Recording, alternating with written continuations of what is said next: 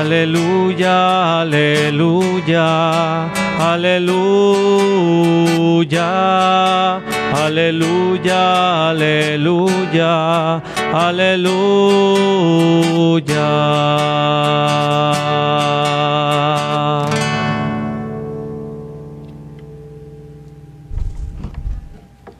El Señor esté con ustedes.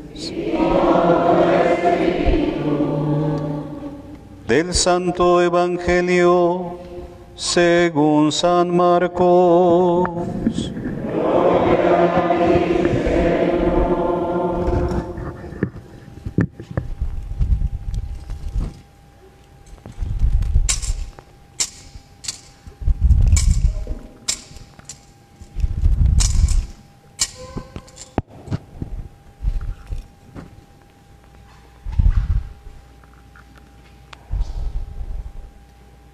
En aquel tiempo uno de los escribas se acercó a Jesús y le preguntó, ¿cuál es el primero de todos los mandamientos?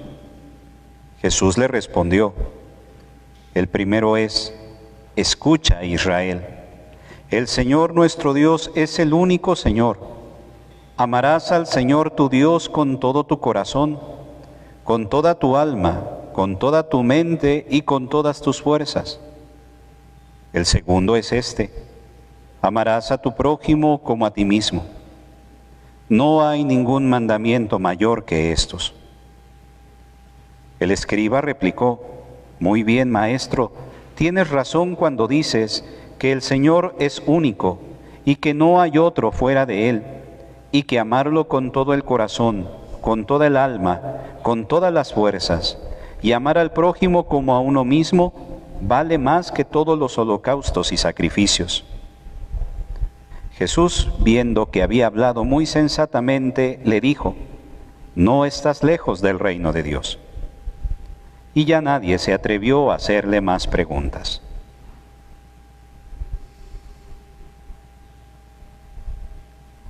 Palabra del Señor.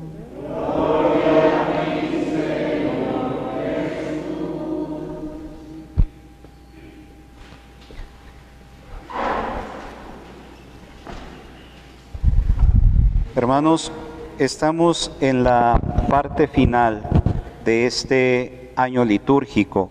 Hoy estamos celebrando ya el domingo 31 de 34 de, con los cuales concluye este año, quien ha sido el Evangelio según San Marcos el que nos ha conducido para adentrarnos más al misterio de Cristo. Y conforme nos vamos adentrando, ya acercando, mejor dicho, al final de este año litúrgico, el mismo Evangelio quiere recapitular todo lo que se nos ha enseñado a lo largo de este año con preceptos que realmente tienen que repercutir en la vida del creyente. Porque la fe, aquello que nosotros creemos, lo tenemos que vivir, lo tenemos que llevar a la obra y el modo en el cual llevaremos a la obra aquello que creemos, es lo que Jesús hoy nos dice en el Evangelio, como aquel que es el más grande y el más importante de todos los mandamientos de la ley de Dios. Porque efectivamente, si en algo, como dicen los santos de la iglesia, en algo seremos evaluados al final de la existencia de cada uno, será en el modo en el cual hayamos amado. Porque en este mandamiento del amor a Dios y el amor al prójimo se encierra por completo la vida de fe. Se lleva de manifiesto de un modo pleno aquello que Cristo nos ha enseñado. Por eso hoy en este Evangelio, en el cual Cristo recibe esta pregunta de uno de los escribas, sobre cuál es el mandamiento más importante de la ley. Él haciendo eco de aquello que escuchamos también en la primera lectura del libro del Deuteronomio, de este escucha del Shema Israel, aquello que el pueblo de Israel había grabado en su mente y en su corazón, teniendo al Señor como el único entre todos, y a quien debía de amar con toda su mente, con todo su corazón, con todas sus fuerzas, Cristo deja de manifiesto la esencia misma, no sólo de la vida divina, sino también la esencia misma de nuestra propia existencia. Porque Dios es amor. El amor en Dios no es una acción. El amor en Dios no es un adjetivo. El amor es la esencia de la vida divina. Dios no ama como nosotros lo amamos como algo que puede dejar de hacer o no. Dios es en esencia amor y por ser amor ama. De esa manera, esa realidad de la vida divina se convierte también en nuestra realidad. Porque si Dios es amor, y nosotros hemos sido hechos a imagen y semejanza de Dios, también nosotros, la esencia misma de alguien que es criatura de Dios, tiene que ser también la de amar. Hemos sido creados, hemos salido de la mano de Dios para amar, porque Él que es amor nos participa de su vida y es por ello que el amor se convierte en lo esencial, no en algo adquirido, sino en algo esencial en la vida de aquel que se sabe que ha nacido de la mano de Dios. Por eso, hermanos, este que es el más grande de los mandamientos, tenemos que aprenderlo a ver para que podamos nosotros sacarle toda su riqueza, no reducirlo solamente a la idea que tenemos del mandamiento, porque automáticamente cuando escuchamos mandamiento es algo que sentimos que estamos obligados a, llevar a cabo. Si no, de lo contrario nos hacemos acreedores a alguna sanción, alguna, alguna multa, algún castigo por, por no llevarlo a cabal cumplimiento. No, no es que Dios nos esté imponiendo que lo amemos, sino que descubramos la esencia misma de nuestra vida y de lo que Él ha querido hacer con nosotros. Porque el amor, antes de ser un mandato, es un regalo, un don que cada uno hemos recibido de un modo inmerecido. Nadie de nosotros merecíamos amar, ser amados por Dios. Y sin embargo, Él nos ama. Y nos ama de tal manera que quiere que descubramos eso en lo más profundo de nuestro ser. Que antes de que nosotros nos veamos o sintamos obligados a amar, que descubramos que el mayor regalo que pudimos recibir es el amor que de Él hemos, hemos, hemos sentido, hemos experimentado. Hemos sido llamados a la existencia por pura gratuidad, por puro amor de parte de Dios. Por ende, nuestra vida, que es un regalo de Dios, es un regalo fruto del amor. Nadie nos puede amar de la manera en la cual Dios nos ama. Y obviamente quien descubre y se asombra ante esta gran verdad, no puede entender el amor como un mandato, sino más bien como una necesidad de retribuir aquello que ha recibido a manos llenas. Si yo descubro que Dios me ama y que me ama sobremanera, de una manera en la cual yo no puedo comprenderlo, no puedo abarcarlo, lo necesario que brota de un corazón que se siente amado es amarlo, aquel que me amó primero, aquel que entregó su vida por mí, aquel que ha dado todo por mí, amarlo como dice la palabra de Dios, amarlo con mi mente, con mi corazón, con mis fuerzas, con todo mi ser. Porque aquel que se ha experimentado amado por Dios, tiene que experimentar ese mismo sentimiento hacia Él. Y aunque no podemos equiparar el amor de Dios con el nuestro, lo que sí está a nuestro alcance es hacerlo lo más posible cercano a lo que Él nos ha dado por eso habla de que de amarlo con todo el corazón, con toda la mente, con todas las fuerzas, con toda el alma. Porque eso es de alguna manera el modo en el cual nosotros podemos retribuir, por llamarlo así, o, o dar respuesta a ese amor que primero hemos recibido de Dios. Y entonces vamos descubriendo entonces que no es tanto un mandato, no es tanto un algo que tengamos que cumplir, algo que tengamos que observar, sino como el modo en el cual yo respondo a ese amor que sin medida y de un modo inmerecido yo he recibido. Y porque Dios me ha amado, yo le respondo amándolo con todo el corazón, con toda la mente, con toda mi mente, con toda el alma, con todas mis fuerzas. Porque sólo así podemos nosotros retribuir y entender a profundidad esta primera parte del mandamiento de la ley de Dios. Y digo primera parte porque no podemos ver dos mandamientos, sino más bien un solo mandamiento que se vive en dos realidades que no se puede eludir una a la otra, sino que van íntimamente unidos. Amar a Dios con todo el corazón, con toda el alma, con todas las fuerzas y amar al prójimo como a nosotros mismos.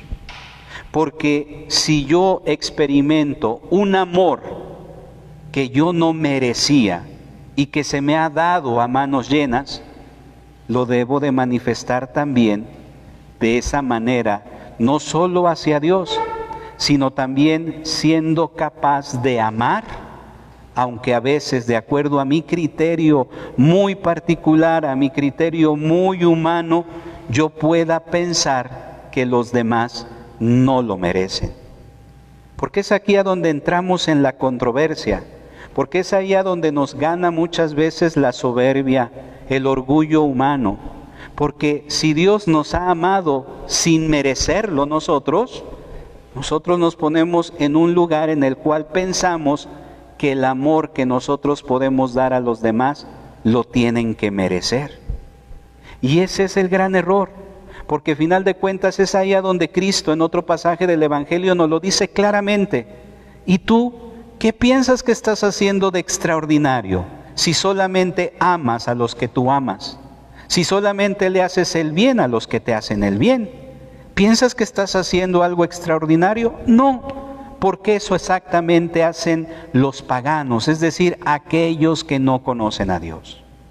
El amor al prójimo tiene que ir más allá porque si yo me siento amado por Dios, aunque no lo merecía, aunque no lo merezco, yo también entonces estoy llamado a amar a los demás, aunque a veces humanamente piense que ellos no lo merecen, pero los amo porque Dios me hace que yo lo sienta parte de mí, no alguien ajeno, no alguien distante, porque a veces nos cuesta amar al prójimo porque no lo sentimos parte nuestra.